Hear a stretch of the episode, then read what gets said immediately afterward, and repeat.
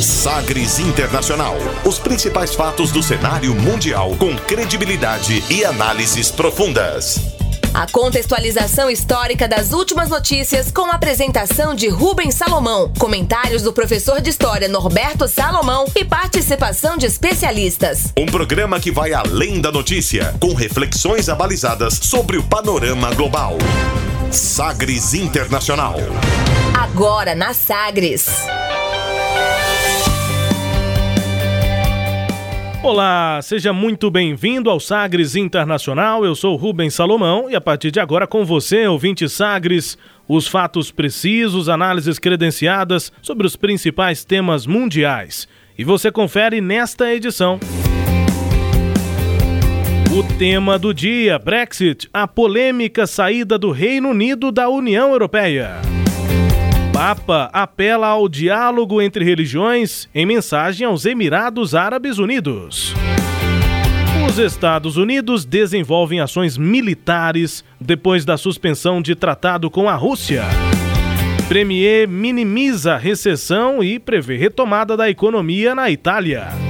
Parlamento Europeu reconhece Juan Guaidó como presidente da Venezuela.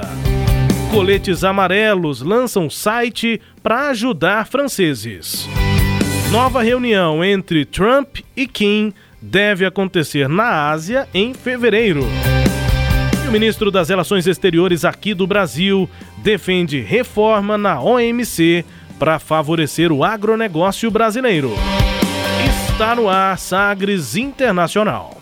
Você conectado com o mundo. Mundo. O mundo conectado a você. Sagres Internacional.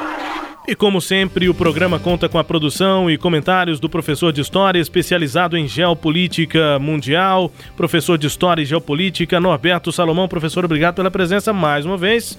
Estamos juntos com mais um Sagres Interna Internacional. Tudo bem? Tudo bem, é isso aí, Rubens. Olá, olá, ouvintes. É, vamos aqui refletir sobre o panorama internacional e agradecendo sempre a sua audiência. É, daqui a pouco a equipe de esportes também estará aí presente, né? Um abraço pro pessoal. E vamos trabalhar, né? Vamos ver o que está acontecendo no mundo e ver onde é que a gente pode esclarecer um outro ponto, né? Vamos colaborar aí com esse, esse entendimento sobre essa loucura que é o panorama internacional. E a gente começa eh, já o programa de hoje, como sempre, conferindo uma declaração de destaque nesta semana. Agora, as frases bem ou mal ditas por aí. Sim, pero la Abre aspas. Abre aspas para o Papa Francisco em mensagem à população árabe antes de nova viagem aos Emirados Árabes Unidos. Confira. Caro popolo degli Emirati Arabi Uniti, al-salam alaikum. La pace sia con voi. Sono felice di poter visitare tra pochi giorni il vostro paese Mi rallegra incontrare un popolo che vive il presente con lo sguardo rivolto al futuro.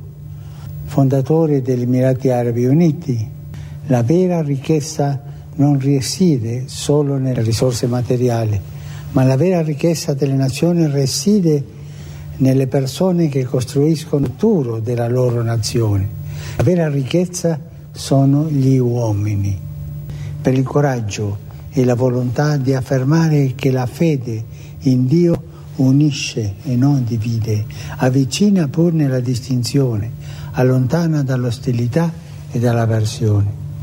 Sono felice di questa occasione offertami dal Signore per scrivere sulla vostra terra una nuova pagina di storia della relazione tra le religioni, confermando che siamo fratelli pur essendo differenti.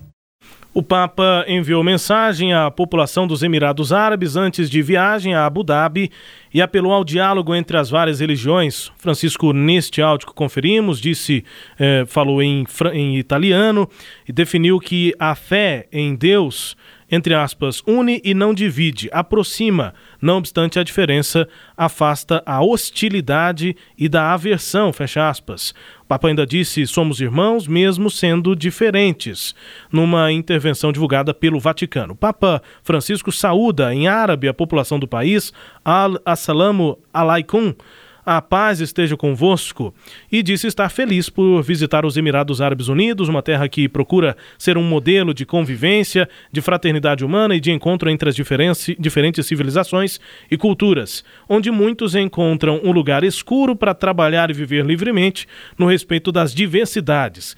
E ainda citou a riqueza de uma nação que se mede com bens materiais e pelos homens que a constroem. O valor de uma nação é o homem disse o Papa. Francisco agradece ao Sheikh Mohammed bin Zayed pelo convite para participar do encontro interreligioso sobre o tema Fraternidade Humana em Abu Dhabi. E aí, o lema da 27ª viagem internacional do atual pontificado é tirado da oração de São Francisco de Assis, entre aspas, a oração: Senhor, faz de mim um instrumento da sua paz. Fecha aspas. É uma visita do Papa ao mundo árabe. É isso aí, Rubens. O, o cumprimento, né? né Salam aleikum e a, e a resposta, aleik salam, né? Que é a, a expressão árabe, né? Muito bem. É, a, a Igreja Católica, desde o Concílio Vaticano II, e depois mais especificamente com o Papa João Paulo I, né? O Papa que teve um, um, um período curto, né? 40 dias, se não me engano, ela vem adotando, a Igreja Católica Apostólica Romana vem adotando sempre um discurso ecumênico, buscando reunir assim as várias vertentes religiosas, dialogar com as várias vertentes religiosas e tomar uma, uma postura é, de um certo protagonismo pela paz entre as religiões, pela tolerância religiosa e pela paz internacional. De maneira que o, o Papa Francisco, ele sempre aí com, a, gente diria na gíria, né, bolas dentro, ele vem é, é, com uma postura muito importante, de uma relevância muito grande, sempre com mensagens diretas, claras e, e muito responsáveis. Então, é, aqui não vai nenhum, é, é, é, não é preferência religiosa, não, viu, ouvinte? É essa postura de, de um sacerdote que não está buscando apenas fazer assim um, uma, uma divulgação da sua igreja ou da sua fé, mas indo além disso, a divulgação de fraternidade, de uma perspectiva de que o mundo pode e deve viver em paz. Eu acho e, que e com o peso, né, com o peso que tem a Igreja Católica, né, Exatamente. né, se manifestando sobre árabes, quando ele faz essa viagem, representa muita coisa pela história da relação, né, entre a Igreja Católica e o, e o mundo árabe. E o mundo árabe. E é da Idade Média, das cruzadas, de tanta coisa que o Papa João Paulo II, chamado Papa do Perdão, já a, a, havia feito assim vários pronunciamentos, não só reconhecendo, né, é, alguns momentos em que a Igreja Católica é, cometeu equívocos e pedindo perdão. Né? Pediu perdão aos negros, às mulheres, aos índios, né? o Papa João Paulo II. Né? Depois dele veio o Papa Bento XVI, acho que o segundo Papa que renunciou ao mandato, né? e aí assumiu então o, o, o argentino, né? o Bergoglio, né? Sim. Bergoglio, uhum. que assume com o título de Papa Francisco. Muitos, inclusive, até uma informação interessante, acho que muita gente sabe, mas é bom falar. É, o Papa Francisco ele é da ordem jesuíta, ele não é da ordem franciscana. Então, quando ele adotou esse nome, né, o nome original dele é Mário Bergoglio, argentino, torcedor do São Lourenço e tal, ele adotou uh, uh, o, o, nome de Francisco. E perguntaram a ele, mas é uma homenagem a Francisco de Assis? Ele disse: Olha, é, é, eu não poderia dizer que não é uma homenagem a Francisco de Assis. Gosto muito, mas é uma homenagem muito mais ao Francisco Xavier, não o nosso Chico Xavier aqui. Sim, sim. São Francisco Xavier, que é da ordem jesuítica. E a curiosidade, é o primeiro Papa da Igreja Católica que é da Ordem dos Jesuítas. Ordem dos Jesuítas normalmente conhecido pela sua intelectualidade, Ordem dos Jesuítas que esteve à frente da, do processo de educação, né, que marcou a Igreja Católica. Inclusive aqui no Brasil, né, nós temos um histórico considerável com os jesuítas, né? Com o Manuel da Nóbrega, com o, o José de Anchieta, né? Que foram assim, fundador, o fundador de São Paulo, né, da cidade de São Paulo, que aliás aniversariou aí a uh, semana passada ou a semana? Ah, dia foi, 25. Foi, no, foi na sexta-feira, é, no dia do, do é, do, do, rompimento da barragem de Brumadinho, ah, né? tá. né? Era aniversário de São Paulo, tô me lembrando pois disso, é. porque a Bovespa não funcionou. Ah, Aí no dia da, da, do rompimento a gente não soube qual era o, o impacto no mercado para vale, vale, e tal. Mas tô me lembrando disso porque nesse dia, sexta-feira, há duas semanas, né? Foi o aniversário de São Paulo. Beleza. Então é isso. Então acho assim que é um discurso muito lúcido É, é, e repito, não é porque é da Igreja Católica. Acho que também a, as igrejas evangélicas, o, os próprios líderes islâmicos, eu acho que é, é nós devemos acreditar sim em Deus sempre. É, acredito nisso, essa é uma perspectiva que eu tenho. É, podemos e, e devemos, e acredito nisso. E acho que cada religião, cada líder religioso pode e deve fazer um discurso não simplesmente na defesa de uma fé, mas muito mais nessa questão da fraternidade entre os homens, que é um discurso universal e entendo extremamente correto. O seu Sagres Internacional, seguimos aqui o nosso programa a partir de agora com o tema do dia. Navegando pelos mares da informação. Sagres Internacional.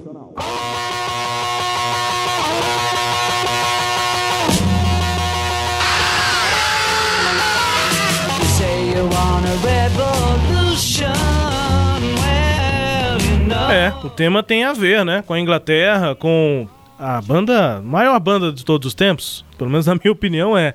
Tem a polêmica Beatles ou Rolling Stones, eu sou Beatles e essa música e a música dos Beatles representa em grande parte a Inglaterra, o Reino Unido. Essa música Revolution dos Beatles, é, para a gente abrir o tema do dia falando de Brexit. O Reino Unido deve deixar a União Europeia no dia 29 de março, mas o governo e o parlamento eh, ainda não conseguiram decidir exatamente como isso vai ser feito. Os britânicos votaram pelo Brexit em uma vitória apertada lá em 2016. Eh, um acordo proposto pela primeira-ministra Theresa May foi rejeitado em janeiro. Desde então, o governo tenta encontrar, entre os muitos caminhos possíveis, uma solução para a questão da saída do bloco conhecida como Brexit. O ministro dos Negócios Estrangeiros do Reino Unido, Jeremy Hunt, admitiu a possibilidade de o país abandonar a União Europeia depois da data marcada, esse dia 29. Ele confirmou que pode ser necessário pedir uma extensão do prazo caso a aprovação do tratado jurídico desse divórcio aconteça poucos dias antes eh, do dia 29 de março, que é a data oficial de da saída né, do Reino Unido. O Jeremy Hunt falou sobre esse tema, considerou essa possibilidade em uma entrevista à rádio britânica BBC 4. Vamos ouvir o que é que disse aí o ministro do Reino Unido sobre o Brexit.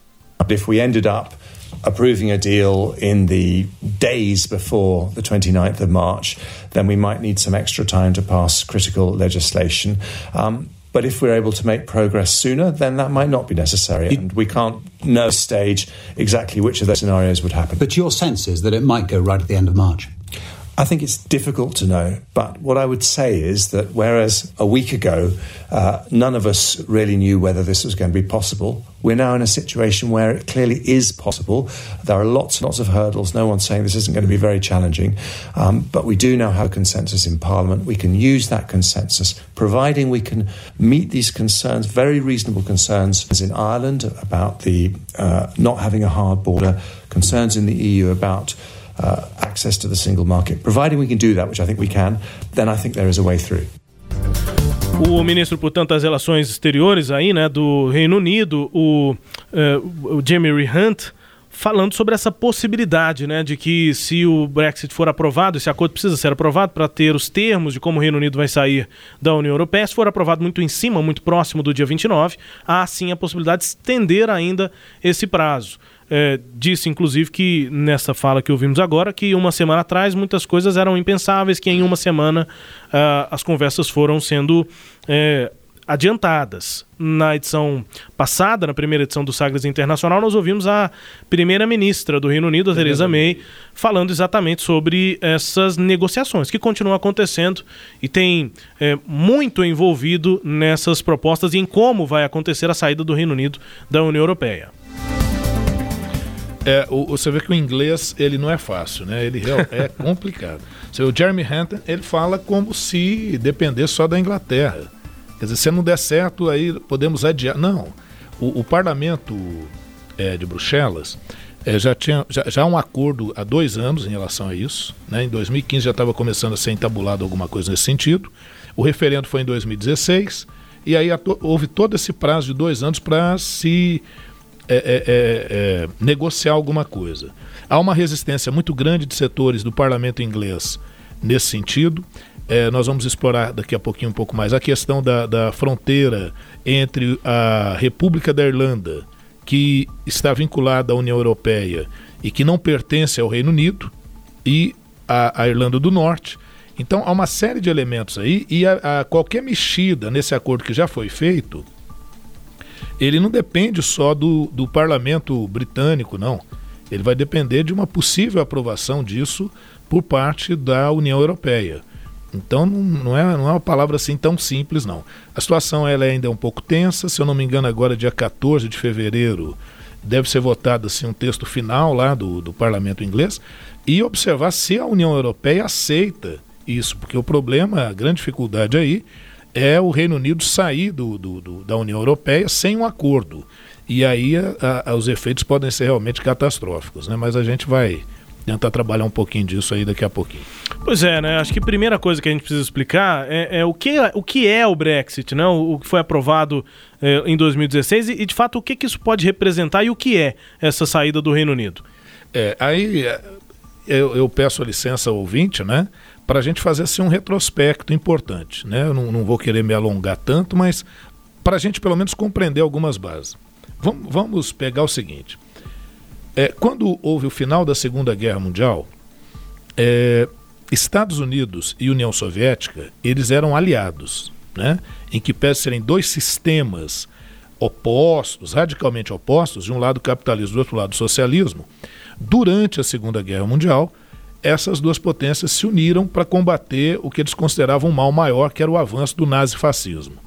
Então, terminada a Segunda Guerra Mundial, foram feitos uma série de acordos e eles até então eram aliados. Porém, quando uh, começam algumas das negociações e das políticas que passam a ser adotadas, nos Estados Unidos, o presidente Harry Truman ele passa a adotar algumas medidas que ficarão conhecidas como doutrina Truman. Então ele começa já um certo afastamento em relação à União Soviética e já começa aquela ideia já de disputas efetivas de zonas de influência.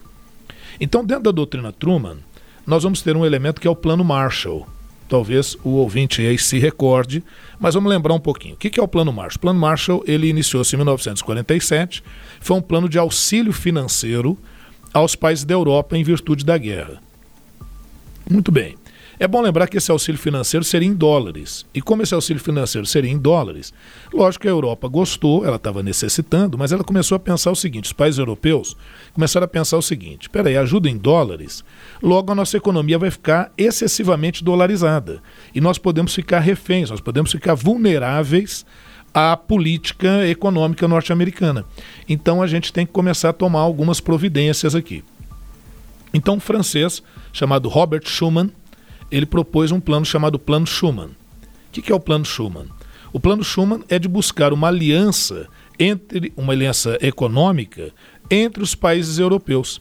E aí, nesse processo, dentro dessas ideias, foram surgindo algumas entidades econômicas na Europa. Primeiro, nós temos ali a criação da SECA, da Comunidade Econômica do Carvão e do Aço. Depois temos o Benelux, uma associação envolvendo Bélgica, Luxemburgo e Holanda. E posteriormente, lá na década de 50, vai se formar, com base aí nesse plano Schuman, vai se formar a Comunidade Econômica Europeia, que seria, digamos aí, o embrião do que mais tarde, nos anos 90 e início do século 21, virá a ser a União Europeia. Tá bom, gente. Se isso aí ficou claro, eu espero que tenha ficado, a gente vai entender que a Inglaterra, ela participa logo de início dessa Comunidade Econômica Europeia ah, claro que não, né?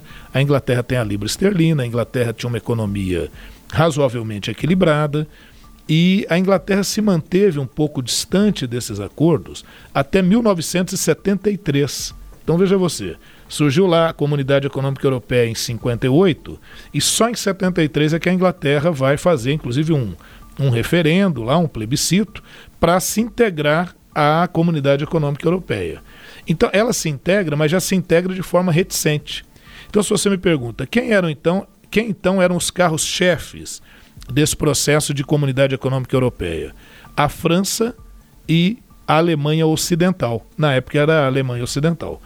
Então, com isso, a gente já nota que essa comunidade já nasce tendo assim uma postura é, um pouco é, é digamos assim, precavida por parte do Reino Unido. E assim foi, né? Até, nós falamos aqui no programa passado, até que várias negociações foram sendo feitas e, eh, principalmente após o fim da ordem bipolar, né, quando ocorre o fim da União Soviética, há uma certa aceleração para a formação de uma União Europeia. Qual o objetivo da União Europeia? O objetivo da União Europeia era, num mundo agora multipolarizado, já que a bipolarização havia acabado e os capitais estavam bem voláteis pelo mundo, não adiantava um país só querer controlar a economia, não adiantava um país só querer se fechar diante dessa perspectiva. Então, o Tratado de Maastricht, na Holanda, 91-92, vai viabilizar a formação de uma União Europeia, que vai pretender uma livre circulação de mercadorias e de pessoas, formando um bloco fortalecido. Bem, o Reino Unido faz parte dessas negociações, mas sempre colocando um senão para aquelas medidas que o Reino Unido entendia poderia estar ferindo a autonomia econômica e política. Né? E assim vai até que nós temos em 2002 a criação do euro, a moeda que deveria ser utilizada. O Reino Unido também não entra totalmente no euro, porque para você entrar totalmente você teria que abrir mão da sua própria moeda. Então deram mais três anos de prazo para que o Reino Unido fizesse essa inserção. Bom, até hoje, como nós sabemos, estamos em 2019. Eu falei em 2002, estamos em 2019. Continua a Inglaterra a utilizar a libra esterlina juntamente com o euro. Então, enquanto a França abriu mão do franco, enquanto a Espanha abriu mão da sua moeda, Portugal abriu mão da sua moeda, a Alemanha abriu mão da sua moeda em favor do euro, a Inglaterra manteve a sua moeda libra esterlina. Então, sempre essa postura mais é, é, é, é dura em relação a uma efetiva inserção na União Europeia. Então, é lógico que isso, com o tempo, poderia gerar algum problema. Vamos pegar alguns momentos aí mais importantes nesse sentido. A invasão dos Estados Unidos e da Inglaterra ao Iraque na Segunda Guerra do Golfo, 2003. Ali, no Conselho de Segurança da ONU, uh, o Conselho de Segurança da ONU é formado por 15 países, 10 são rotativos e 5 são permanentes. Quais são os cinco permanentes? Eu costumo sempre dizer assim para facilitar. São os quatro vencedores da Segunda Guerra Mundial mais a China. Então, Estados Unidos, antiga União Soviética, agora Rússia, o Reino Unido, a França e a China. Se um só dos membros permanentes do Conselho de Segurança da ONU vota contrário a uma determinação, a medida não passa. Porque no Conselho de Segurança da ONU são medidas normalmente de intervenção militar em outro país. No caso, seria intervenção sobre o Iraque em 2003. Nessa reunião, nessa votação, a França, a China e a Rússia, por interesses que tinham, não vai dar para a gente trabalhá-los agora, claro, mas votaram contra. E Inglaterra e Estados Unidos votaram a favor. Então veja, mal havia se consolidado ali o euro, a União Europeia, e a gente já está tendo um probleminha aí diplomático.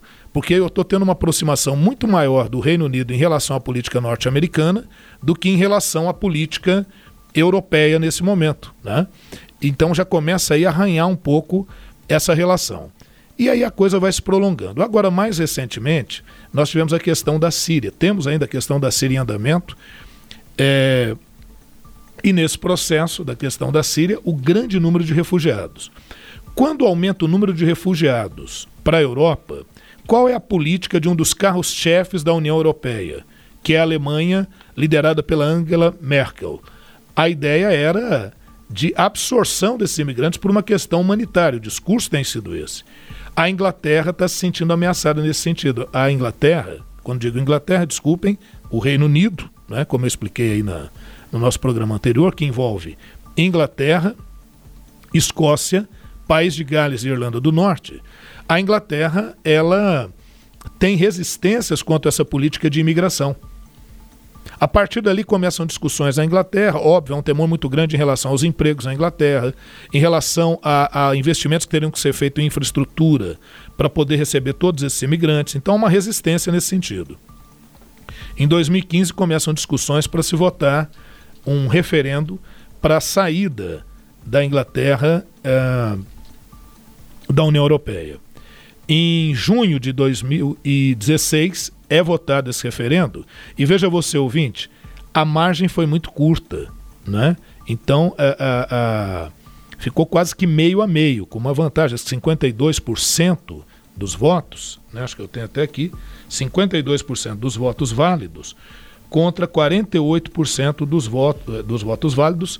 É, então, 52% aprovaram o Brexit, né? que é assim a, a contração de British Exit, a saída né, do. É, muitos até dizem que estaria errado, que teria que ser UK Brexit, que seria a saída do Reino Unido. Na Irlanda, a votação não deu favorável à saída, né? porque lá na Irlanda tem um problema sério de fronteira. Fronteira em que você tem, desde 1998, por um acordo, uma livre circulação naquela área.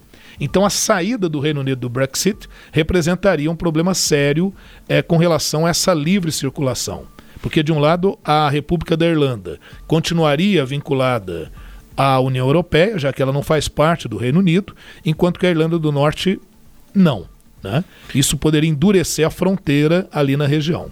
Pois é, e aí. É como é que fica a Irlanda nesse contexto? E é exatamente por, por, por esses interesses também da Irlanda que passa essa negociação toda que acontece agora para que o Brexit se tome uma forma para que o, o, o, UK saia ou não da, da União Europeia. É, e se esse, esse, ponto da Irlanda e outros pesarem e chegar lá no dia 29 de março, que é a data marcada, e não ter um, um acordo, uma forma prevista para sair, como é, o que, que aconteceria então? Pois é, é, assim, as consequências, Rubens e ouvintes, as consequências elas são assim a, a, a previsão de consequências catastróficas, mas há uma divisão. Os que são favoráveis à, à, à saída, eles entendem que a saída deve ser feita de qualquer maneira, até mesmo sem acordo. E que os efeitos disso não seriam tão nocivos, que isso se acomodaria com o tempo na economia britânica. Isso normalmente membros do Partido Conservador. Uh, os membros, o Partido Conservador é quem está hoje dominando o parlamento da Inglaterra. O Partido Trabalhista, que é, é, em grande, grande parte dos seus membros é contrária à saída dessa forma, alguns são contrários à saída e outros são contrários a uma saída sem acordo, porque entendem que os efeitos seriam absolutamente nocivos. Poderia gerar desemprego, é, você poderia ficar desprotegido, porque você não teria acesso a, a, aos dados unificados sobre criminosos, sobre terroristas. Né? Então, uma saída sem acordo simplesmente seria assim: não falo mais com você. Uhum. E aí você perderia economicamente e politicamente. Eu entendo, aí é um entendimento meu, eu, eu faço coro àqueles que entendem que uma saída sem acordo seria desastrosa. Agora veja, dois anos isso já está sendo negociado, é, já houve aprovação de um acordo do Brexit com o parlamento que fica em Bruxelas, o parlamento da União Europeia fica em Bruxelas, já houve esse acordo. Só que quando houve esse acordo, olha o que aconteceu. Isso gerou a queda do, do, do primeiro-ministro inglês, veio depois na sequência o governo da Theresa May. A Theresa May tenta fazer uma proposta, um plano B, que foi votado agora, no dia 15, e não foi aprovado. Inclusive se propôs um novo voto de desconfiança. É, que não obteve êxito, até porque ela já tinha passado por um voto de desconfiança uh, uh, logo na sua entrada, em função justamente do Brexit. É, eu vou lembrar o ouvinte, né, porque o rádio é rotativo, né, Sim. A, a lembrar o ouvinte que o que, que é o voto de desconfiança? No parlamentarismo, aquele que tem maioria no parlamento normalmente consegue propor e eleger o, o, o primeiro-ministro, que é quem governa. No parlamentarismo, se for uma república parlamentarista, o presidente da república, regra geral, porque nós temos variações de parlamentarismos, o presidente da república não governa. Quem governa é o primeiro-ministro. Se é numa monarquia, como no caso da Inglaterra, o rei não governa. O rei representa o Estado, mas quem governa é o primeiro-ministro eleito pelo parlamento. Né? Então, é, é, quando esse primeiro-ministro é eleito, lhe é dado o voto de confiança. Então, toda vez que o primeiro-ministro que é o chefe de governo, vai propor uma medida ao parlamento, é sempre bom que ele consulte o parlamento para ver se essa medida tem possibilidade de ser aprovada. Sob o risco de, em apresentando a medida e ela não sendo aprovada, uh, os opositores ou até membros do próprio partido do primeiro-ministro, porque há divergências internas, como foi o caso, nesse caso, uh, agora no dia 15 de janeiro, dentro do próprio Partido Conservador, que é o partido da Teresa May, nós tivemos elementos pedindo que se votasse uh, uh, pela sua queda, que é o voto de desconfiança. Então, o voto de desconfiança é você retirar o apoio do parlamento ao primeiro-ministro e ao seu gabinete ministerial. Nesse caso, cai todo o gabinete, cai o primeiro-ministro, e aí o parlamento tem que eleger, apresentar o nome, eleger um novo primeiro-ministro. Nessas conversas aí todas, né, uma possibilidade para a gente encerrar já o assunto, é, daqui a pouco temos muitos assuntos também certo. a tratar, mas é, é, uma possibilidade, então. Foi inclusive uma proposta do conservador Graham Brody, é, que teve inclusive o endosso, né, o apoio de 317 legisladores lá no Reino Unido, a possibilidade de deixar algumas coisas para discutir depois, Isso. inclusive a fronteira com a Irlanda. Né? Pode, é uma possibilidade, não, ser, não é seria uma... tão catastrófica, mas teriam coisas para decidir pois é, depois. mas por que, que ela poderia ser catastrófica? Porque é uma possibilidade unilateral. Isso é o que a Inglaterra está dizendo. Então, veja, a União Europeia ela está prontinha para realizar algumas sanções, a, a União Europeia, né? Uhum. É, ela está prontinha para realizar algumas sanções em relação ao Reino Unido, caso o Reino Unido não. Porque entendam, é, é, Rubens e ouvintes, já há um acordo, já foi assinado um acordo com o Parlamento Europeu tá? sobre essa saída da Inglaterra. O que aconteceu é que depois disso, Lá no parlamento inglês, começou a se discutir uma reforma desse acordo que já tinha sido proposto. Mas só de um lado, né? Mas só de um lado. Então, o que, que olha o que acontece hoje. Primeiro, a primeira-ministra Teresa May, ela não tem que, que ouvir o parlamento nesse momento para fazer o acordo com a União Europeia. Só que se ela faz isso, ela corre o risco de cair do poder. Tá. Uma reforma de um acordo pelo parlamento eh, inglês, britânico, ele não necessariamente precisa ser aceito pela União Europeia. Então, Rubens, em síntese, Rubens e ouvintes, nós estamos vivendo nesse momento um quadro de crise internacional, por isso, inclusive, fizemos desse o nosso tema principal no programa de hoje. É uma crise internacional que está envolvendo o quê? E Rubens, me permita só para a gente fazer a síntese. Uhum. O que, que ele envolve? Ele envolve uma crise interna do governo britânico, ele envolve uma disputa interna política entre Partido Conservador e Partido Trabalhista ele envolve uma disputa interna dentro do Partido Conservador, porque há membros dentro do Partido Conservador que não são favoráveis à condução do governo, como tem sido feito pela Theresa May, e envolve uma questão que é a Irlanda. Como é que seria a questão da Irlanda? É o seguinte: a Irlanda do Norte pertence ao Reino Unido. A República da Irlanda é um país independente, não pertence ao Reino Unido, desde a década de 20 conseguiu a sua independência, e no caso de uma ruptura sem uma negociação adequada, a fronteira, a única fronteira terrestre que a, o Reino Unido tem com a Europa é a Irlanda do Norte e a República da Irlanda, o Eire. Então, essa fronteira simplesmente poderia ser fechada do dia para a noite, representando uh, uh, um prejuízo para a circulação de pessoas, para a circulação de mercadoria, representando prejuízos econômicos também. Então, eu acho que em síntese, em apertada síntese, creio que eu consegui dar uma resumida. Como é que isso vai se resolver, professor? Me perguntariam. Só o tempo dirá. Nós temos que aguardar aí os próximos capítulos tempo vai passando, a gente também faz um intervalo rápido aqui no nosso Sagres Internacional. Daqui, daqui a pouco voltamos com vários outros destaques. Você ainda vai conferir na edição de hoje do nosso Sagres Internacional. Olha só, os Estados Unidos eh, desenvolvem opções militares depois da suspensão de um tratado com a Rússia. Operações, né? Já é... vai fazendo algumas operações militares aí. E, e Ainda, já no próximo bloco, o Parlamento Europeu reconhece Juan Guaidó como presidente da Venezuela e os coletes amarelos na França lançam um site para ajudar os franceses. Você confere estes e outros destaques logo na sequência aqui do nosso Sagres Internacional, que volta já. Navegando pelos mares da informação. Sagres Internacional. 730 AM. Rádio Sagres. Você gosta de ler as notícias do seu time todos os dias? Acesse agora o aplicativo Sagres, disponível para Android e iOS. Você pode ouvir a Rádio Sagres, assistir os melhores lances das rodadas e ficar por dentro de todas as novidades do seu clube do coração.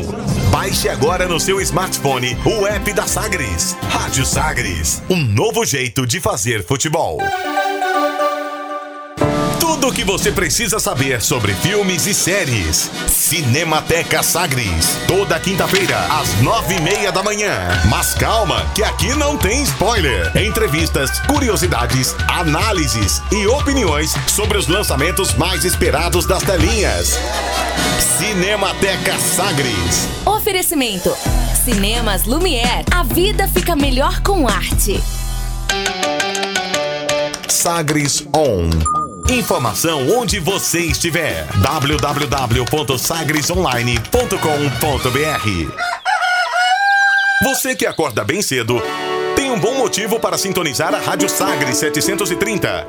Ouça o programa Raiz Brasileira. Os grandes nomes e as grandes canções da autêntica música brasileira. Todos os dias na Sagres 730.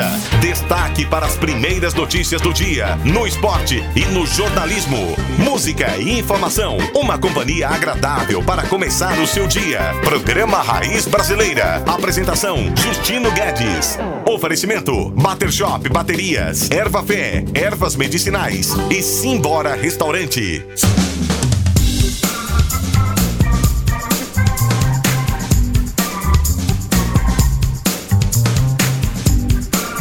Sagres Internacional de volta na sua rádio Sagres 730 e nesta edição, como nas próximas também, estamos em vídeo no YouTube, canal da Sagres 730 no YouTube, você também nos acompanha posteriormente em vídeo. Obrigado pela audiência de todos. Estamos aqui com o Sagres Internacional, programa semanal aqui na sua Sagres 730 comigo Rubens Salomão e com o professor Norberto Salomão. É isso aí. Hora de velejarmos, né? Navegarmos pelas informações. Singrar as águas internacionais, né?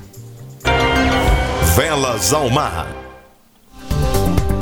Com os destaques internacionais, portanto, de volta com o nosso Sagres Internacional e com as informações eh, girando aí pelo mundo. O presidente dos Estados Unidos, Donald Trump, informou que o seu governo desenvolve opções de resposta militar e trabalha com a organização do Tratado do Atlântico Norte, né, a OTAN, para se adaptar à nova situação criada depois da suspensão de, da participação dos Estados Unidos no Tratado de Forças Nucleares de Alcance Intermediário com a Rússia. Desenvolveremos nossas próprias opções de resposta militar e trabalharemos com a OTAN e nossos aliados e sócios para impedir que a Rússia tenha qualquer vantagem militar derivada de sua conduta ilegal disse o presidente Donald Trump em um comunicado, pouco depois do governo ter anunciado essa retirada dos Estados Unidos do Tratado de 1987. Esse Tratado de Forças Nucleares de Alcance Intermediário, o chamado INF, foi o primeiro acordo de desarmamento selado durante a Guerra Fria por ambos os países destinado a eliminar todos os mísseis nucleares de médio e curto alcance. A decisão pode levar à retirada completa dos Estados Unidos do acordo dentro de seis meses. É o que diz, inclusive, o secretário de Estado dos Estados Unidos, o Mike Pompeo, em uma entrevista coletiva em Washington. Confira. Russia has jeopardized the United States security interest, and we can no longer be restricted by the treaty while Russia shamelessly violates it. If Russia does not return to full and verifiable compliance with the treaty within this six month period, by verifiably destroying its INF violating missiles, their launchers, and associated equipment, the treaty will terminate. É, você ouviu aí a, as palavras do Mike Pompeo, que é o secretário de Estado dos Estados Unidos. Ele diz o seguinte na tradução: abre aspas, a Rússia ameaçou os interesses de segurança dos Estados Unidos e não podemos mais ser restringidos pelo tratamento, pelo tratado, perdão, não podemos mais ser restringidos pelo tratado, enquanto a Rússia tem o violado. Se a Rússia não voltar a cumprir o acordo no período de seis meses, destruindo seus mísseis, lançadores e equipamentos, o tratado vai ser finalizado, vai ser extinto. Foi o que disse o secretário de Estado Mike Pompeo, traz esse clima tenso, né? Entre Rússia e Estados Unidos, com esse tratado que foi importante durante a Guerra Fria. É muito importante e o seguinte, vamos só, né, Rubens? Posso, pode falar? Claro. pode falar que eu digo é o seguinte, é porque é, é, é, um, é um. É uma história. É uma história. É um Senta que lá vem história. Senta que lá vem história. É, eu não sei se o, se o ouvinte está lembrado aí que em 1985 assumiu o poder na União Soviética, na extinta União Soviética, Mikhail Gorbachev. E quando Mikhail Gorbachev assumiu a União Soviética, ele pegou uma União Soviética numa crise econômica violentíssima. E entre tantos motivos, né, são tantos assuntos que a gente poderia lidar aqui, mas é o seguinte: enquanto a economia capitalista é uma economia muito mais dinâmica, isso não significa dizer que ela seja melhor, tá? Porque a gente está falando para quem é defensor de capitalismo, para quem é contrário e tal. Não é isso. Ela é, naturalmente ela é mais dinâmica. A economia socialista que se organizou na prática, ela, ela era, como, como ela é estatal, não é? ela, ela acabou se tornando muito lenta, muito pouco competitiva. Então era o seguinte: enquanto no, na, na, corrida espacial na corrida armamentista, os Estados Unidos gastavam cerca de 30%, 35%, no máximo 40% do seu orçamento anual, a União Soviética, para poder acompanhar esse mesmo ritmo, ela tinha que gastar de 70% a 80% do seu orçamento. Então a União Soviética foi quebrando isso, os casos de corrupção, de desvios, era, era muito complicado. Então o Mikhail Gorbachev pegou essa realidade e ele pensou, né? Como é que eu vou poder administrar isso tudo aqui. Né? A crise é muito forte, isso aqui está para implodir. Fora vários movimentos separatistas que já começavam a se articular. Então Mikhail Gorbachev teve uma, uma perspectiva interessante. Ele, quando ele assumiu, e já vendo isso, ele chama a imprensa internacional e dá uma primeira entrevista coletiva para a imprensa internacional lá em Moscou. E ele diz o seguinte: olha, nós já fizemos muita loucura. É, a quantidade de armamentos nucleares que nós temos dá para destruir o mundo várias vezes, e isso é uma bobagem, porque basta destruir o mundo uma vez só. Então, nós fazemos parte desse erro e eu chamo os Estados Unidos, que é a grande potência, para a gente fazer uh, uma coisa lúcida, que é eliminar o, o arsenal bélico nuclear. Né, as armas de, de longo e médio alcance, a gente precisa eliminar isso. Quer dizer, na verdade, colocou o presidente dos Estados Unidos à época, o republicano Ronald Reagan, numa saia justa porque jogou a bola para ele, porque os Estados Unidos sempre justificaram ao mundo o quê? Que precisava se militarizar contra a ameaça soviética.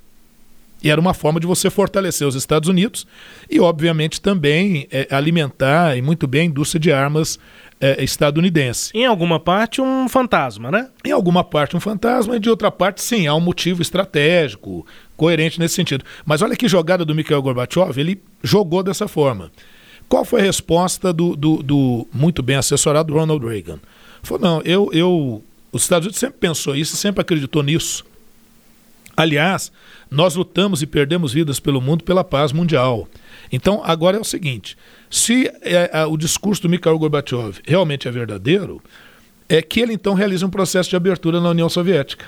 Então, nós estamos dispostos, sim, a, a realizar um acordo nesse sentido, mas a gente só negocia com países democratas, com países de democracia. Lógico que alguém, né, um gaiato deve ter dito, e a China? Porque os Estados Unidos é um grande parceiro da China. Uhum. Obviamente fizeram ouvidos né, poucos aí para não. Não tem nada disso. Isso obrigou, de certa forma, Mikhail Gorbachev a iniciar uma política de abertura, que foi a perestroika, né, um processo de reforma é, econômica, e a glasnost, que significa transparência, é um processo de gradual abertura política. Bom, na verdade, é, é, a União Soviética não tinha muito para onde correr, mas alguns dizem que, dizem que essas reformas foram aceleradas demais, outros dizem que elas foram lentas demais, seja uma coisa ou outra, isso acabou conduzindo ao fim da União Soviética. A verdade é que, em meio a isso, em 87 foi assinado esse acordo, o mundo parecia viver um clima de paz, e agora, olha o que está acontecendo, a gente está vendo com o Trump talvez uma retomada de uma nova Guerra Fria. Eu falei aqui no programa anterior que há algumas áreas no mundo em que Estados Unidos e União Soviética começam a travar novamente uma, um jogo, uma queda de braço, um jogo de influência nesse jogo geopolítico. Cheguei a falar inclusive do Oceano Ártico, do degelo do Polo Norte, da formação de um oceano navegável no hemisfério norte, e os caras estão de olho nisso. Então, estou chamando a atenção para esse processo. Outra questão é que o governo Trump ele, ele não tem tido uma boa aprovação. Então você fazer uma ruptura nesse sentido pode retomar aquele espírito nacionalista norte-americano. Você pode as manchetes vão sendo tomadas por notícias voltadas para movimentos, movimentações de operações militares. É, como é que é o, o, o, o Rubens até me ajuda a lembrar aqui como é que era o lema da campanha? América forte de novo. É, make America Great Again, né? Fazer é a América ficar grande de novo. Grande de novo. Então parece ser um pouco nessa direção. Eu não sei se eu consegui ser claro aqui. Sim. É, e, e, assim, é tô, tô, imaginando aqui que com a, a, sequência dos acontecimentos, é provável que o tema do dia em algum programa vai ter que ser a nova Guerra Fria. Talvez para comparar uh, o que aconteceu lá depois da Segunda Guerra, até os anos 80, com, com esse momento agora, com o Trump, com, com o Putin do outro lado enfim. Ô, Rubens, eu costumo dizer, assim, eu, eu, eu, tenho pensado, até quero compartilhar isso com você, que esse programa que a gente está fazendo com o maior carinho para os ouvintes e com apoio né, do sistema Sagres de comunicação, é, é uma do Petras de Souza, do, do Vinícius Souza, do, Vinícius do nosso presidente Adair Meira. Adair Meira, né? Então dizer o seguinte, é uma verdadeira caixa de Pandora. De repente a gente faz até um quadro nesse sentido, porque onde a gente for mexendo tem coisa para a gente tirar é. né, e, e, e, conversar sobre a política internacional. Pois é, e a gente segue aqui com o Sagres Internacional abrindo essas caixas eh, de Pandora. É, por exemplo, um tema até rápido, é, que a informação é até rápida, mas também traz uma série de, de discussões. A gente, inclusive, tratou sobre isso no primeiro Sagres Internacional, que está disponível é, no nosso sagresonline.com.br. Basta você acessar sagresonline.com.br. Nossa primeira edição já está lá. É, o Parlamento Europeu né, se tornou a primeira instituição a reconhecer Juan Guaidó como presidente interino da Venezuela, aumentando aí a pressão sobre os países do bloco para que façam o mesmo. A decisão define a Eurocâmara, entre aspas, reconhece Juan Guaidó como presidente interino legítimo da República Bolivariana da Venezuela em conformidade com a Constituição venezuelana, fecha aspas, resolução aprovada por 439 votos a favor, 104 contra, 88 abstenções. É isso aí. A gente, a gente fez um histórico todo da Venezuela no programa passado e observar o seguinte: o, o Maduro, o Nicolás Maduro, está vendo o cerco se fechando cada vez mais, porque é, é, é, organismos internacionais têm reconhecido esse governo interino e paralelo aí do Guaidó, que na verdade não é um governo, é uma afirmação de governo, afirmação de possibilidade de, de, de, de assumir o governo na Venezuela. O caso da Venezuela ainda está muito longe de, de alguma solução, é, é, e eu temo muito que, a que, que possa ocorrer uma, uma crise militar, uma crise não só política, mas também uma crise militar, além da crise humanitária pela qual a Venezuela já passa.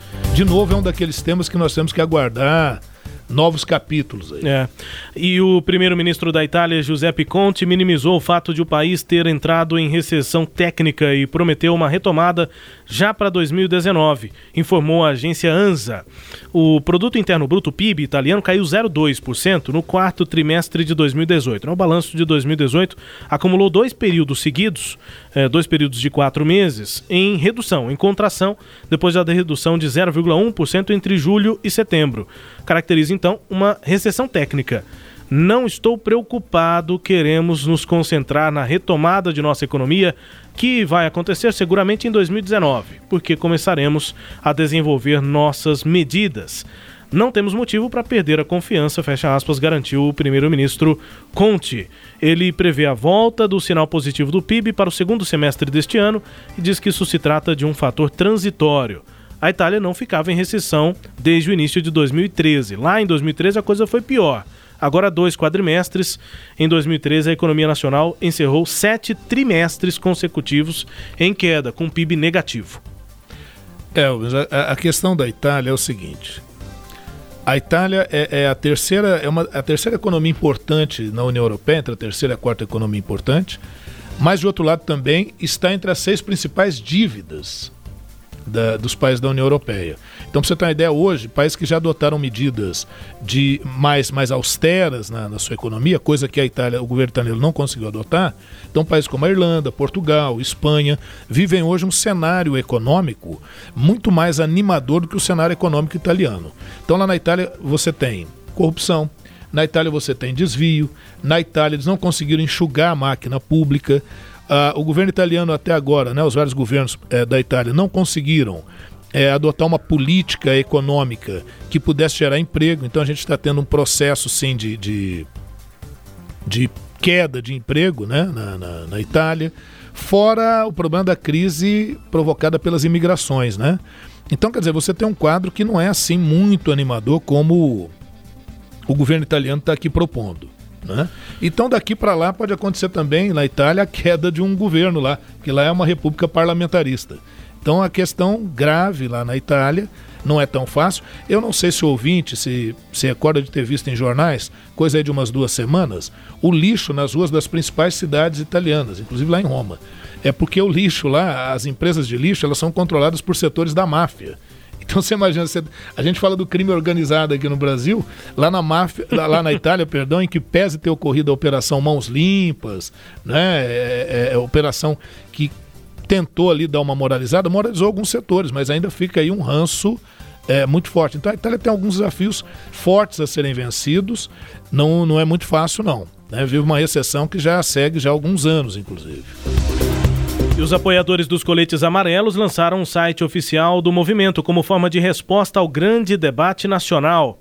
Esse foi um site, né, um, um formato lançado pelo presidente da França, Emmanuel Macron, eh, para reprimir os protestos. Intitulado de Le Vrai Débat, o verdadeiro debate em português, o portal visa recolher propostas para todos os cidadãos, além de ser um meio de união e de democracia neutra e transparente. É como quando a bomba atômica estava nas mãos dos norte-americanos e dos russos. A diferença é o que você encontra dentro. Nós fazemos o debate real, porque o governo não é um debate, é um questionário. Fecha aspas, disse Lydie Coulon. Ela é uma das administradoras desse portal e falou em entrevista ao jornal Le Figaro. No site, todos também podem votar em alguma proposta colocada no portal, além de comentá-la ou propor uma nova ideia. Possivelmente, coletes amarelos também é uma das caixas de Pandora, uma das caixas de Pandora que a gente deve abrir aqui no Sagres Internacional. Rapidamente, essa reação uh, do, dos manifestantes em relação a uma medida apresentada pelo governo na França. Pois é, e a criação desse site, sendo bem rápido, vai colocar o quê? Você está tentando criar um parlamento virtual. Na verdade é essa. Ou, ou, se a gente lembrar lá a Grécia Antiga, uma ágora, né? A ágora é aquele espaço público onde os gregos, na Atenas Antiga, discutiam e votavam medidas. Então, eu, eu acho que isso, inclusive, pode caminhar para outros países do mundo, né? A França normalmente costuma ditar, se eu bem me recordo, desde a Revolução Francesa, algumas perspectivas políticas novas, inovadoras. Né? Como você disse, Rubens, é, é, os coletes amarelos eles merecem sim uma. A, a, questão da França em si, e de novo, é, vamos, vamos pensar o seguinte: a gente está tendo uma crise muito forte nas instituições. Né? Ah, o sistema de representatividade ele está ficando é, é, num processo crítico. Por quê? Antes você votava num político, a, a informação que você tinha vinha por meio do, do jornal, né, de uma rádio, da TV. Hoje, meu amigo, você tem as redes sociais. Então, as redes sociais servem não só para você é, é, é, é, se informar, se divertir, tudo, mas ela pode servir também para você cobrar o seu político. Ah, vira uma arma, ela né? Vira uma arma. Então, é, eu, eu vejo o seguinte, até do ponto de vista da filosofia política, nós estamos vivendo um tempo em que vai ser renovado, com certeza, a maneira como a participação política será realizada. A ponto até de alguns questionarem o seguinte: antes eu precisava eleger um senador, um deputado para me representar. Hoje, eu tendo as redes sociais e podendo, podendo dar voz à população, começa a se questionar o seguinte: começa a se questionar a função do parlamento, começa a se questionar a função do legislativo. Não sei, vamos ver. E a gente tem ainda um último destaque aqui no nosso Sagres Internacional. Antes de conferirmos a música Top 1, Top Parade lá eh, no Japão. Imaginou, amigo, que deve estar tá tocando no Japão de oh, música? Rubens, hoje não vai ter o, o, o, momento do Ernesto, não? Calma, estamos ah, chegando lá. A última tá informação é exatamente sobre o nosso Brasil Internacional, mas hoje ainda a gente viaja ao Japão. Ok. O Ernesto nos convidou. Brasil Internacional. O Ernesto é o Ernesto eh, Araújo, ministro das Relações Exteriores aqui do Brasil, e Itamaraty tornou público o discurso apresentado por ele, pelo chanceler brasileiro Ernesto Araújo, na reunião ministerial da Organização Mundial do Comércio, a OMC, foi realizada lá em Davos, na Suíça, em janeiro. E na fala que foi divulgada, depois da reunião, mas foi divulgada agora, Araújo se comprometeu a apresentar nas próximas semanas um documento com as ideias e visões do Brasil quanto à reforma da organização, da OMC. Entre os pontos que ele apresentou, eh, o ministro apoiou uma proposta conjunta de Estados Unidos, União Europeia e Japão que tenta reverter práticas hoje adotadas pelo governo chinês, sobretudo relacionadas a políticas de subsídios, estatização de empresas e transferência forçada de tecnologia. Em outro ponto do discurso, Araújo disse que, abre aspas, qualquer agenda de reforma para ser bem sucedida precisa necessariamente incluir o tema dos subsídios agrícolas. Para o Brasil, isso é claríssimo e incontornável. Fecha aspas, ministro Ernesto Araújo. É o Ernesto. A agropecuária brasileira. É, me parece ser de conhecimento de muita gente, busca espaço né, no trabalho de reforma da OMC. O Brasil coordena o Comitê de Medidas Sanitárias e Fitossanitárias, uma das quatro áreas de negociação já definidas. Questões sanitárias, eh, eh, fitossanitárias são especialmente delicadas quando se disputam fatias de mercado costuma acontecer que esse tipo de barreira protecionista influencie aqui na produção brasileira. É, eu acho que o, o, o, Ernesto aí, dessa vez, bola dentro, né? Tem que defender realmente os interesses nacionais. O samba do Ernesto tem bolas dentro e bola fora. E bolas né? fora. Mas aí, bola dentro. É, acho que ele está bem acompanhado né, nessa pressão. Agora, só uh, ouvintes, ficarmos atentos com o seguinte. Vamos defender o agronegócio? Sim, sem dúvida nenhuma, gerador de renda, gerador de emprego, gerador de tudo isso. Mas temos que estar atentos ao meio ambiente. Né? Sempre tomar cuidado quando falar de defesa do meio ambiente, não achar que é mimimi né? Às vezes pode ser mimimi, mas normalmente não é. Então a gente tem que estar atento com isso para a gente não ficar atropelando algumas questões que são bastante importantes. Acho que o, o, o Ernesto, que começou de forma polêmica, acho que ele já começa é, a se ajustar, se bem que é assim, né? Juiz, goleiro e ministros assim dessas pastas importantes, a gente só pode elogiar depois que o jogo termina, né? Exatamente. Funções sempre sob risco. Sob risco. Quatro, uh, você confere agora a última informação deste programa, desse Sagres Internacional, que na verdade é uma, um relato. Nós vamos mostrar a você a música número um no Japão. Uh, já são sete semanas seguidas neste, neste Sagres Internacional em que a música Lemon, de um artista japonês, está é, na frente, está como a música mais tocada. O artista é o... se chama Kenshi Yonezu. Yonezu. E a música é Leno. Vamos ouvir aqui a, a música, portanto, número um. É uma música bem pop. Confira aí o sucesso lá no Japão. 夢ならばどれほど良かったでしょう 未だにあなたのことを夢に見る忘れたものを取りに帰るように古びた思い出の誇りを払う戻らない幸せがあることを最後にあなたが教えてくれた言えずに隠してた暗い過去も。あなたがいなきゃ永遠に暗いまま。きっともうこれ以上傷つくことなどありはしないと分かっている。あの日の悲しみさえあの日の苦しみさえその全てを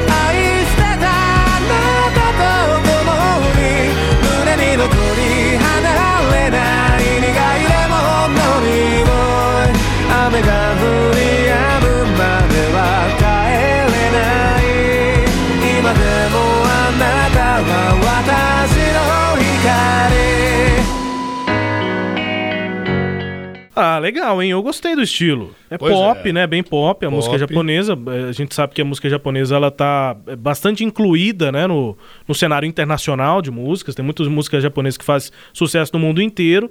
O, o Kenshi Yonezu é um cantor, compositor, ilustrador também japonês, tem 27 anos. E essa música Lemon é a tradução para o inglês, né? Música é, tá há sete semanas no top 1 da Billboard. É de onde a gente tira aqui as músicas tops aí pelo mundo.